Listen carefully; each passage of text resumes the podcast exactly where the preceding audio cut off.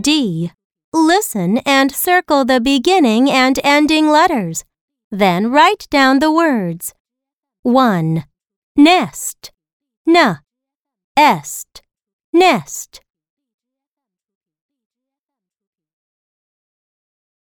2. Bend. B. End. Bend. 3. Peg. P. Egg. Peg.